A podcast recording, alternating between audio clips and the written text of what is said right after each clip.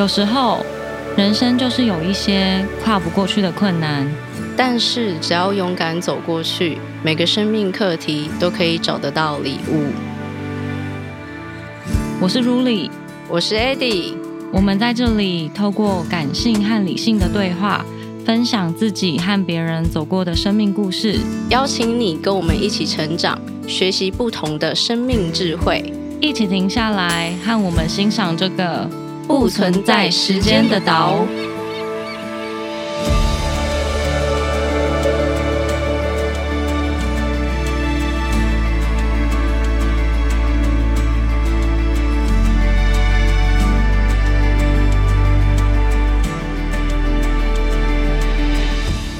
嗨，大家好久不见，我是 Eddie。嗨，大家好，我是 Ruli。哎，真的好久没有跟大家见面了。哎，你可以讲一下你最近到底去干嘛了吗？好，因为最近那时候刚开始录音的时候，我刚好正开始我的新工作。那因为我现在都还是在处于一个通勤的状态，所以每天回到家真的已经没有什么力气了。那因为最近也工作一阵子了，然后现在有慢慢越来越上手，也比较适应了。哦，所以然后嗯嗯嗯，然后又加上在这个期间，我又去学了一些呃上了一些课程，然后因此就更就更忙碌，所以直到现在才在这边跟大家见面。就是你假日根本休假的时候也没时间录音。对，然后再加上那阵子，因为是新工作，然后其实整个工作的状态也是一直在很积极营营的，因为有很多新的东西要学，那整个状态是处于比较混乱的。但是在这段时间也真的学到蛮多东西的，那也渐渐都有慢慢的步上轨道，然后有一种比较得心应手的感觉，这样。哦。好啦，因为感觉大家已经期待你回来很久了，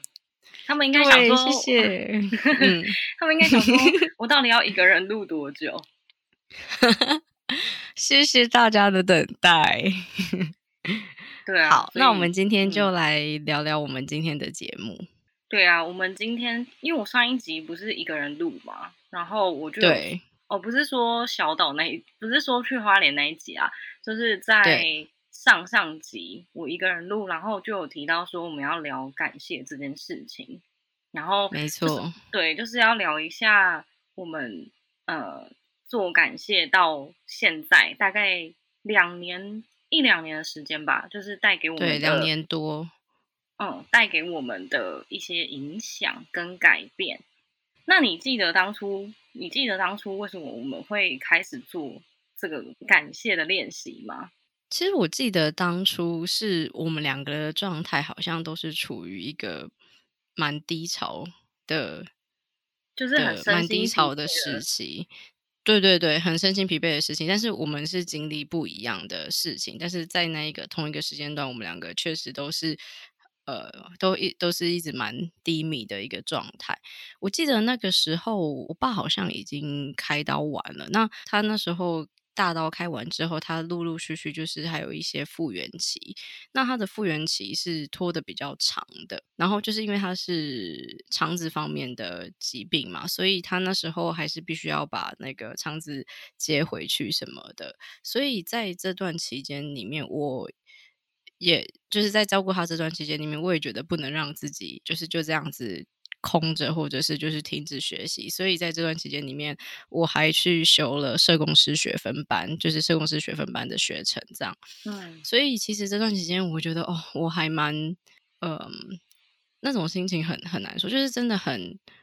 很疲惫，因为爸在那段时间，他其实就是他开完刀嘛，但是他还必须持续做化疗。那在做化疗的期间，就是他的身体已经是刚你你可以想象，就是刚开完一个大刀，他的身体的元气已经被打伤了。那在他还没有完全就是恢复，因为你知道他他开大刀，他开了十二个小时，那他开这个刀，他必须要恢复，他是必须要付出就是好几倍相对的时间去把他的身体慢慢的调理好。可是因为他那时候刚开完刀，他又必须就是为了要抑制那个肿瘤再继续扩大，所以他还是持续的做化疗的这个疗程。那他那时候的身体其实已经很虚了。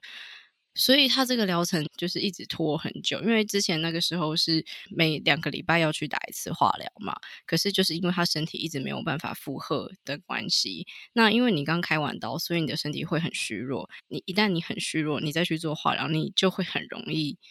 感染，因为你的身体的免疫力已经被打到一个最低最低的状态。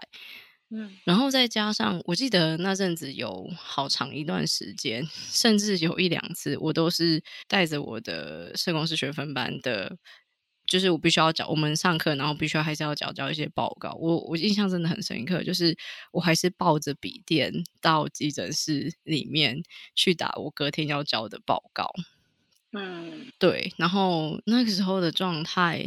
就会有一种自己怎么会这样，自己怎么会。怎么会这么惨的那种感觉？但是又会觉得说不行，我还是要好好的，就是都既然已经开始学了，那我必须要把这个学程好好的修完，这样子。所以常常就是好，假如说我们去完急诊室到半夜，因为我爸发烧嘛，结果隔天还是发觉没办法，还是必须跑回我爸治疗的医院，因为我们治疗的医院不在我们的县市。那我可能隔天早上急诊室回家洗个澡，隔天早上就是七八点，我又载着我爸去去医院，就是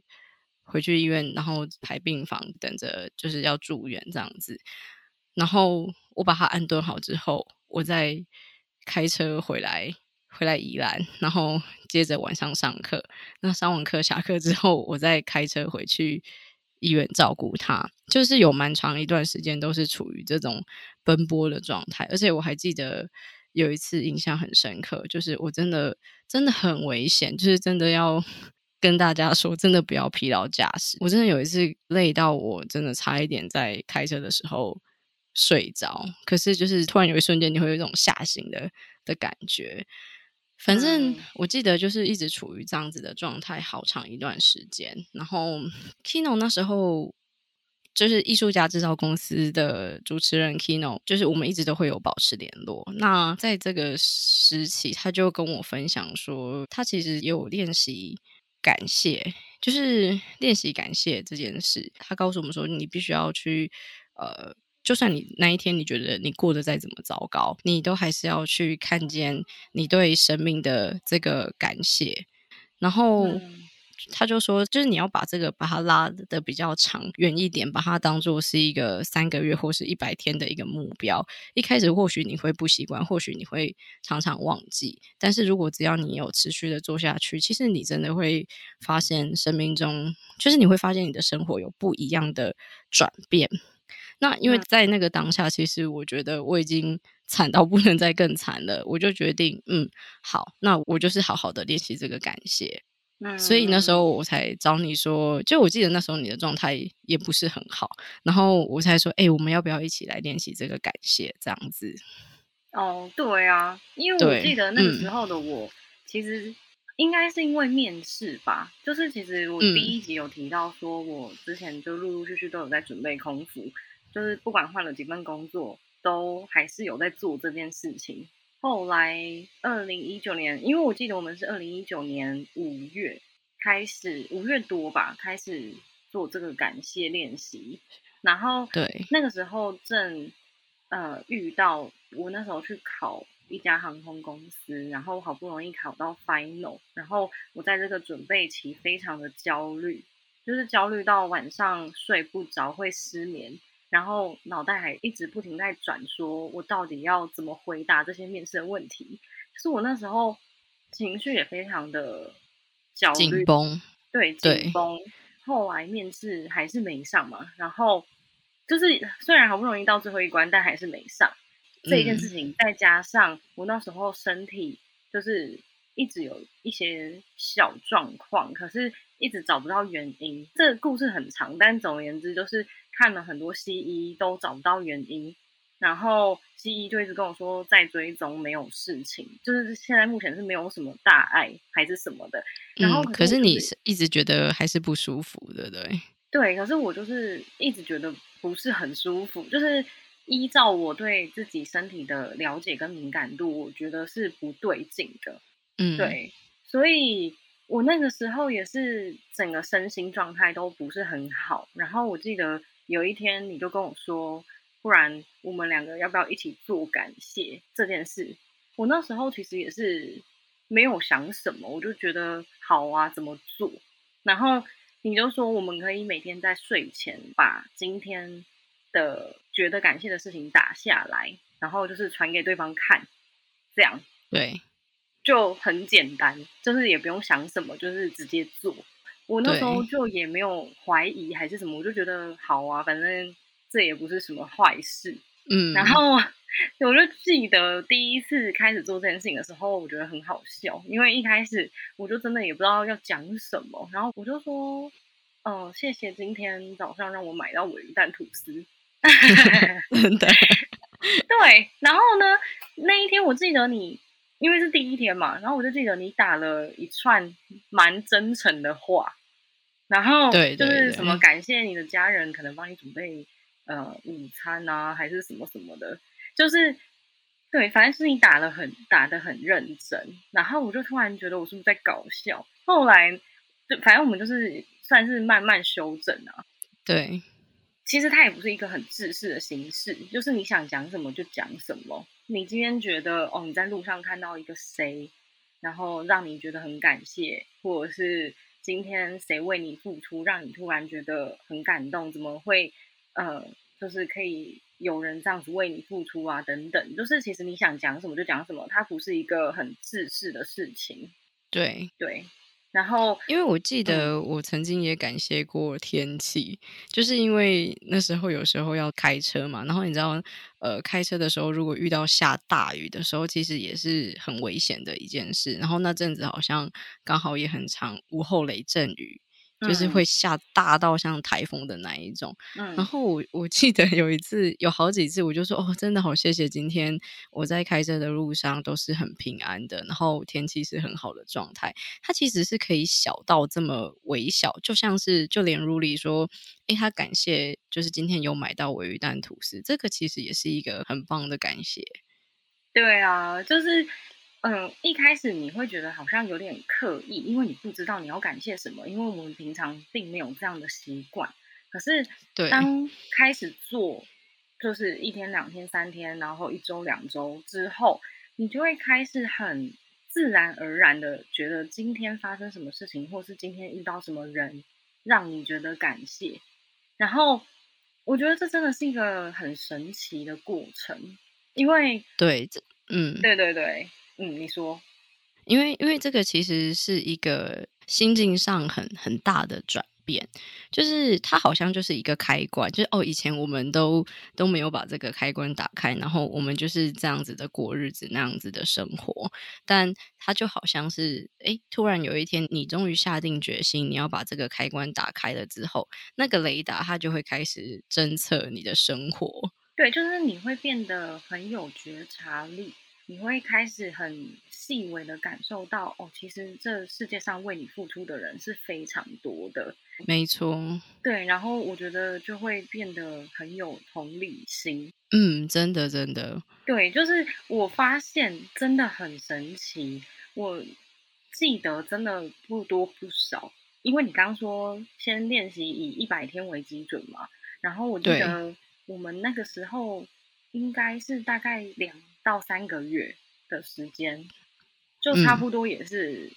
也是一百天嘛，差不多啦，就是差不多。然后我就发现超多神奇的事情开始发生，就是你的生活莫名其妙的转变了。可是这个转变很微妙，你说不出来到底是什么。可是你会觉得好像所有的好事一直在发生。对，而且因为当你把这一个开关开启之后啊，因为平常我们都会很容易去看到我们不喜欢或者是令我们不开心然后沮丧的事情，但是当你把这个开关打开之后，其实你会发现我们生活的每一个时刻是有很多人都是为我们默默付出的，就这些付这些付出，你以前可能会觉得是理所当然的，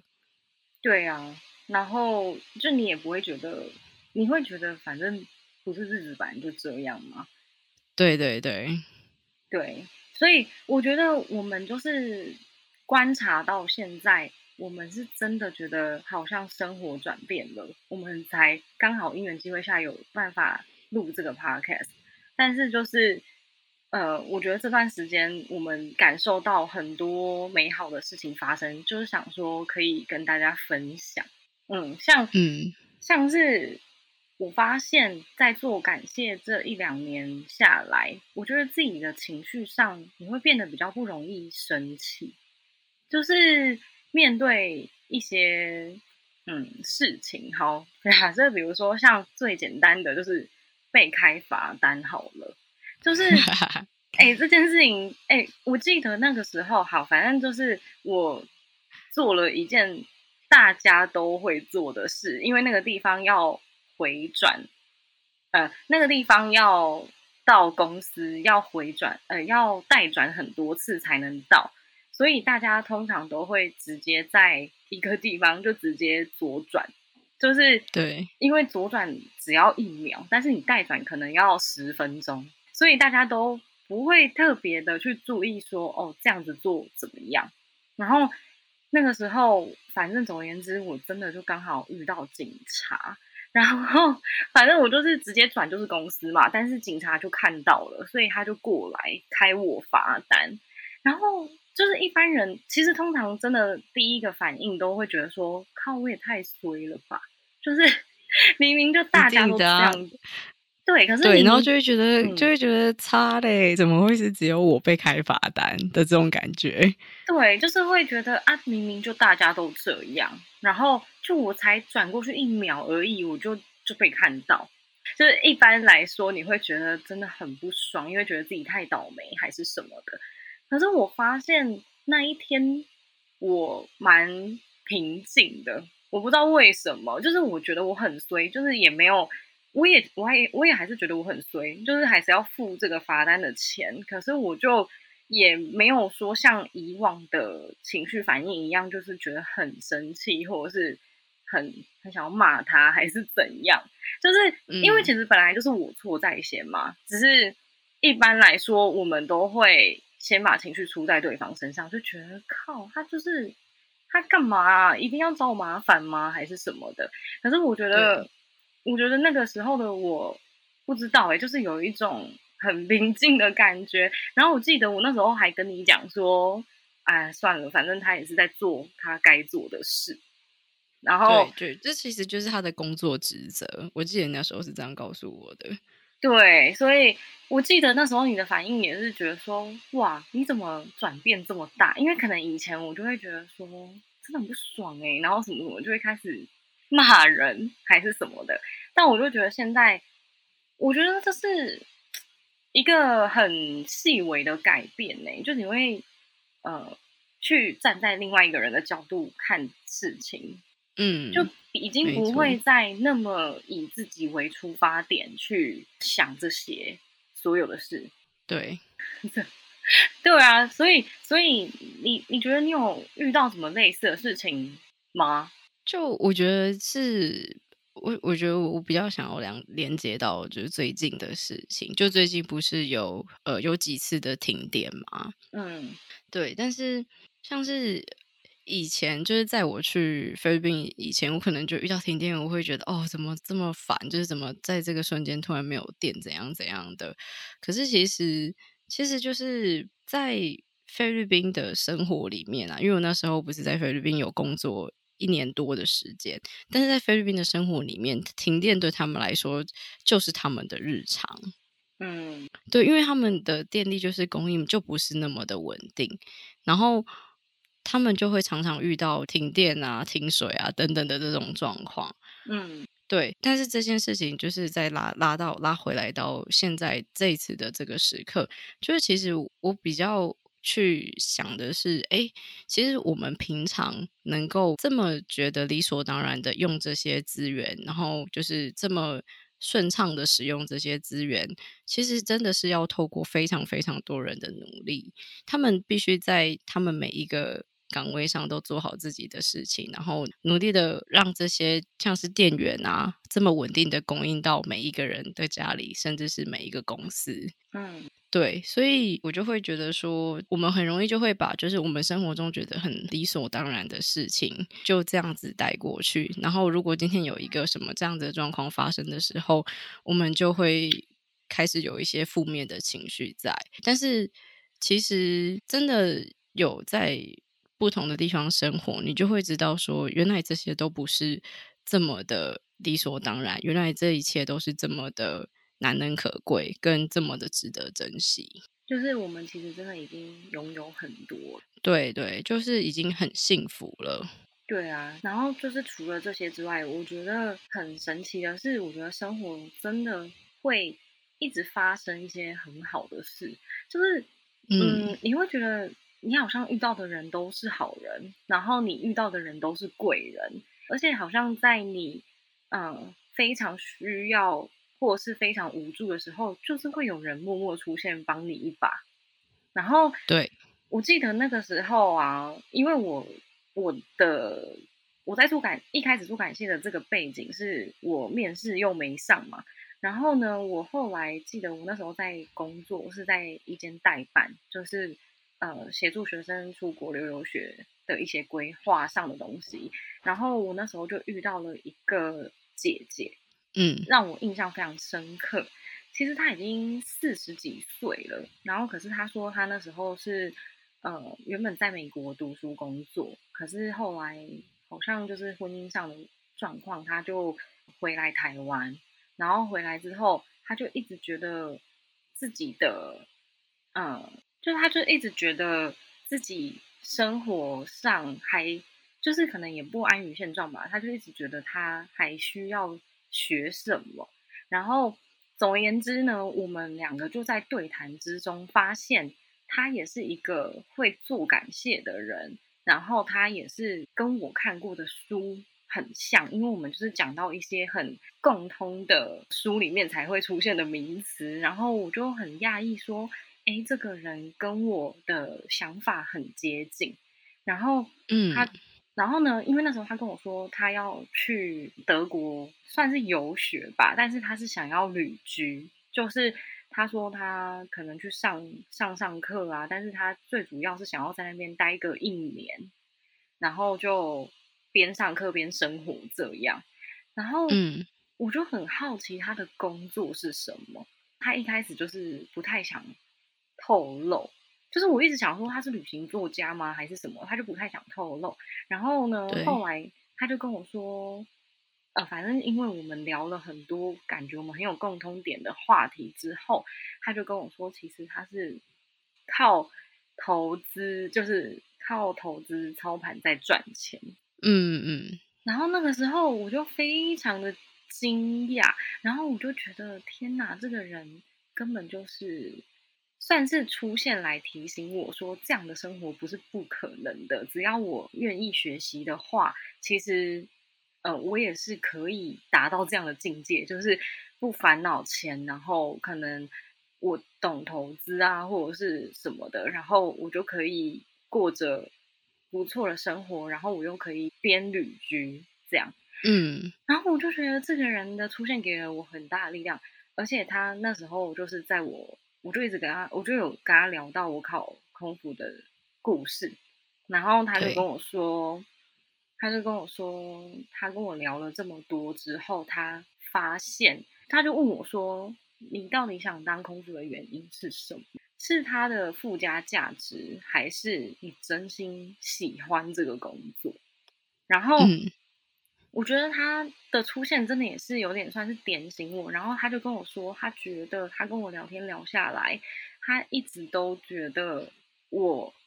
呃，他他原本是很讶异，说为什么我会考不上，是英文的问题还是什么的问题？然后反正这个我也说不准嘛。然后他后来就说，因为他觉得跟我聊天的过程中，他觉得我其实可以做的更多，就是对我能尝试的职业也好，我能做的事情，就是我能嗯。我的特质能做的事情更多，我为什么要一直执着在考空腹这件事？反正就是因为其实，嗯，当初对你来说，就是空腹好像是你人生中一个很大很大的梦想，所以就是当就进到 final，然后你又没上的时候，那时候你真的是超失落的。对啊，对啊，对啊。可是我就是遇到这一个人，他就是有点在提醒我说，其实我能做的。事情更多，然后他也觉得老天爷有他的安排，就是我没有上是有原因的。然后对，反正他就跟我讲了一些这样的话。然后因为那时候我们也开始学投资了，嗯，他就也跟我们说这件事情真的是对的方向。就是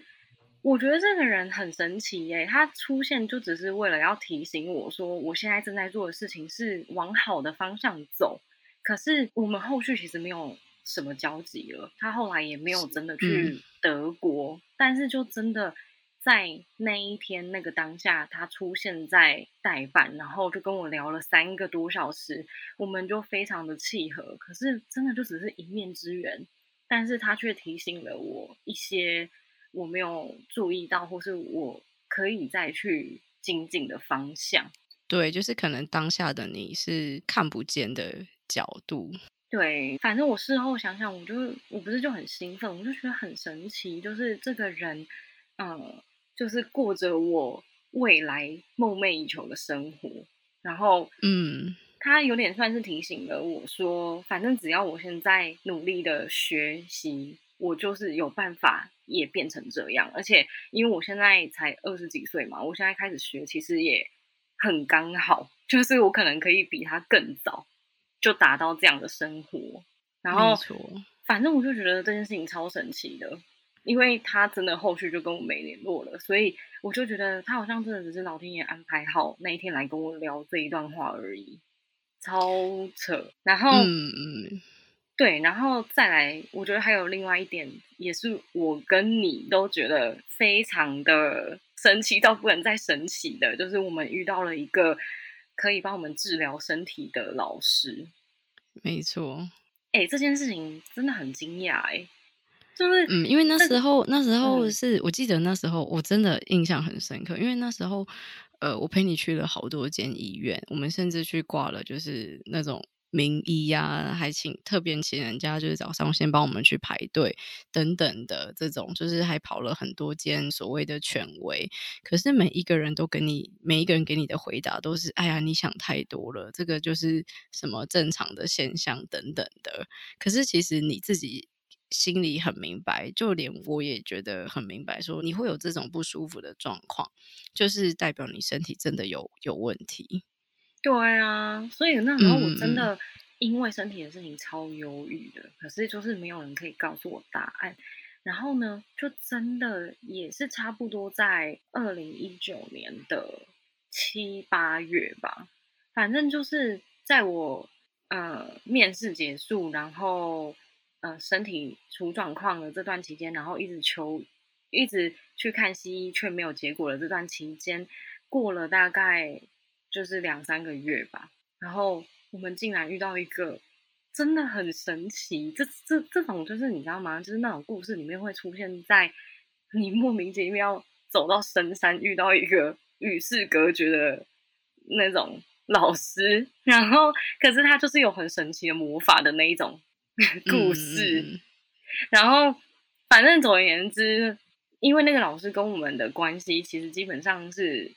呃。完全打不着边的，但是我们却可以认识他。对，就冥冥之中有好多人，就是真的。当你下定决心要做好一件事，或是当你下定决心你在追寻一件事，或者是在寻找答案的时候，真的就会有人来很大的帮我们一把，哎，就是那个那个当下，真的是觉得充满感谢的。对啊，然后我觉得是因为遇到这个老师，然后我就发现，如果当初我真的空腹考上了的话，我就遇不到他了。就是没错，对，就是这真的是我那时候想一想，真的起鸡皮疙瘩。就是我就想说，天呐，我觉得老天爷真的是想要救我，所以我没上是有原因的。我就是一直这样子想啊，可能我 我自己这样想。嗯，对，反正总而言之，呃，对，反正这个老师很神奇，但是就讲到这就好，因为这个不适合讲太多。好，然后。好，所以然后呢？嗯，我我们然后就是就像如里分享的这个，就是你生命中会遇到很多很神奇的事，跟很很多真的是好事。就像是其实呃，我刚开始在这份工作的时候，我记得我好像没有在节目中讲过，我常常我会遇到对我们咆哮的客户，嗯，对，那种咆哮是真的骂的非常非常难听的的客户这样子。那其实一开始。因为你才刚开始去去工作嘛，所以你会觉得很，嗯，就其实会真的很沮丧。其实，在那个当下，我真的超级想哭的，就是你就会觉得你已经很尽力的在。呃，做好你的工作，那你怎么还是会遇到这样子的人？嗯，但其实生命中有很多很好的人，只是因为他们平常都不太会有什么太多的表现，所以我们很常会把我们的焦点就是放在这些对我们咆哮啊，或者是对我们不礼貌的客人。但是其实，在过了一一阵子之后，我就会发现，嗯，其实我的客户群里面有真的非常非常有智慧的一个阿姨。就像我，我遇到他，然后他就告诉了我很多，就是因为他自己也本身也是一个，也是一个大老板，那他就告诉了我很多，就我们真的也是一面之缘，就是他就就有一天在因缘机会之下，不知道为什么那一天我们两个都。他刚好不用，他刚好就是在那边，然后好像就是因为我要服务他还什么的，所以我就跟他聊了几句话。结果一聊之后，就会发觉哇，他真的是一个，你光看他这个人，你就会觉得他真的是让人有那种如沐春风的感觉，他就会有一种很高贵跟典雅的气息。可是。他又非常的对你非常的客气，然后遇到这种人，我就会觉得哇，就是你真的会很想多跟他聊聊几句，因为你就会觉得他身上有很多很多他人生中的智慧跟经历。嗯，然后因为他见过的世面真的太多太多了，所以像现在就是有时候我们有机会再见面的时候，我们就会多聊几句。然后他每一次的每一次都会告诉我一些他在经营公司上面或者是工作的这几年他自己的心境转变，跟他的这些经历带给他什么样子的启发。他是非常非常愿意去分享这些故事的人。嗯，但是我就真的觉得说。要遇到这样的人，你还要跟他同频，你一定是平常就，我觉得真的就是你的能量频率也要提升到那一个境界，你才会能吸引这样的人，然后就才你才会看到，对你才会跟这样的人会有交集，对，真的，对，不然的话，你就会一直还是看到那些。生活中你原本就习以为常的角度，你不会因为感谢而去欣赏别人，或者是呃，就是你就算你遇到好的人、好的事，你也不会觉得，或者是你也不会知道那个人是好的，或是对对对，你不你你就是因为你没有把你的天线打开，你没有把你的雷达的这个按钮开启，所以感谢这件事情是需要练习的。对啊，就是我是真的觉得。我们越练习，你会越觉得自己很幸运，就是不知道哎，就是你再也回不去那种可能以前每天抱怨，或者是以前每天都看什么不顺眼的那一种生活了，你就会真的觉得你的生活是很美好的，因为嗯，太多美好的人事物啊等等。对，而且这个其实真的就是可以运用在我们现在的这个状态里面，因为大家也知道，就是现在的台湾的疫情又爆发了嘛，所以大家都会处于在一个很恐慌的状态。我觉得现在的新闻媒体这么的发达跟自由，我们很容易就会接触到。新闻媒体等等的。然后我们常常都会是在一个哦，就是好像你你被吓到了之后，你才会有反省的状态，就是哦，我以后应该要怎么做，应该要更小心等等的。但是其实这样的感觉是会增加我们心里面有很多很多的恐惧的。但如果说我们只要把这个方式稍微做一点点的调整，不管是遇到什么样子的事情，我们就是从感谢开始，然后我们会去看到这个事件里面的人事物有什么是可以值得感谢的，那我们再去把它带到反省里面。就是我最常会问自己的事情，就是我还有什么是我可以做更多的，或者是如果是我的话，我可以怎么做？嗯。对，像是我们在写感谢日记的时候，我们都会想说，哦，假如说今天有谁谁谁为我们付出了很多，那我希望我未来有能力的时候，我可以带他们好好去吃一顿饭，或者是说，希望未来我有能力的时候，我希望可以照顾更多的人。这个其实就会开启一个非常非常好的循环。对，所以我们真的非常建议大家可以开始做这件事情。其实真的很简单，你只要。嗯，不管你是要用手写下来的也好，或者是你可以找你的好朋友或者是另一半分享，就是每天可能在一天结束之后，就写下自己对今天。发生的事情有什么感触啊，或者有什么感谢的地方，或者是你可能反省过后，觉得自己哪里还可以做得更好，就你可以透过分享的方式告诉对方，让彼此有个交流。然后，或者是第三个方法是，其实，呃，现在好像也有人出类似的 A P P，就是好像可以让你随手记录下你今天感谢的事情。就其实。管道跟方式有很多种，但是它就是一个，你只要保持着真诚、真诚、自然的心去做的话，你会慢慢发现你的生活真的开始变得不一样。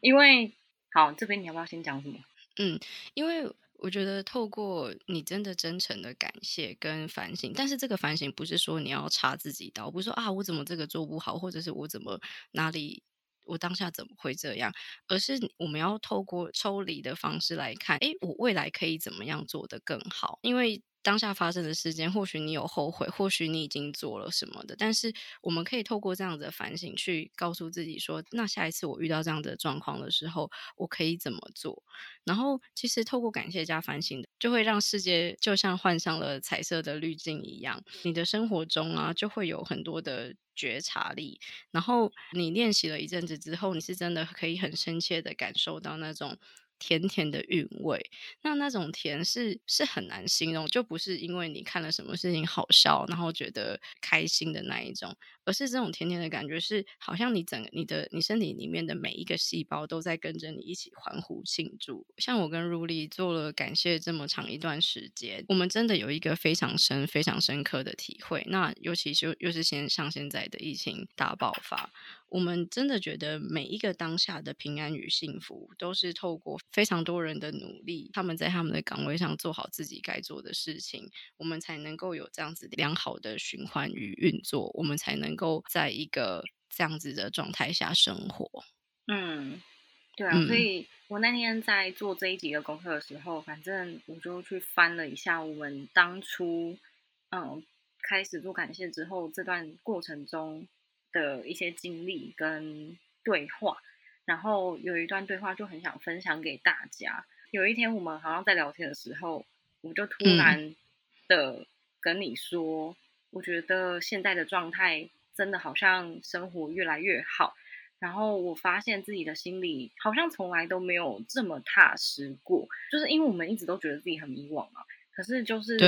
在感谢的过程中，我们却找到了很多礼物，然后。我就也在遇到了非常多好人好事跟很好的老师的这个过程中，就真的觉得自己好像真的可以越来越丰盛，好像什么梦想都是可以完成的，然后也都觉得很踏实，就觉得好像看什么都很顺眼，然后就好人好事就只会一直来而已。就虽然说现阶段的我们的在现实生活中，可能金钱上面还不是这么富足。可是我就觉得我们的内心是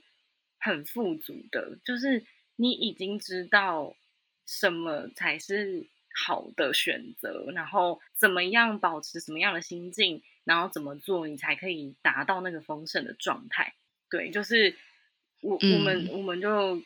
有了这一段对话，就是发现自己的生活方向好像越来越清楚，原本失去的那些都好像变成力量加倍送给我们的感觉，我们就是觉得很神奇。然后真的对，所以。今天就是想要跟大家分享这个感谢的神奇力量跟经历，那希望大家都可以也去试试这样的方式，就是你不用想太多什么，但是你就是做这件事，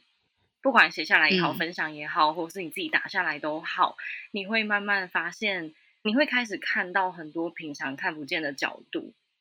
嗯，然后没错，对，就是祝福大家生活都可以越来越好喽。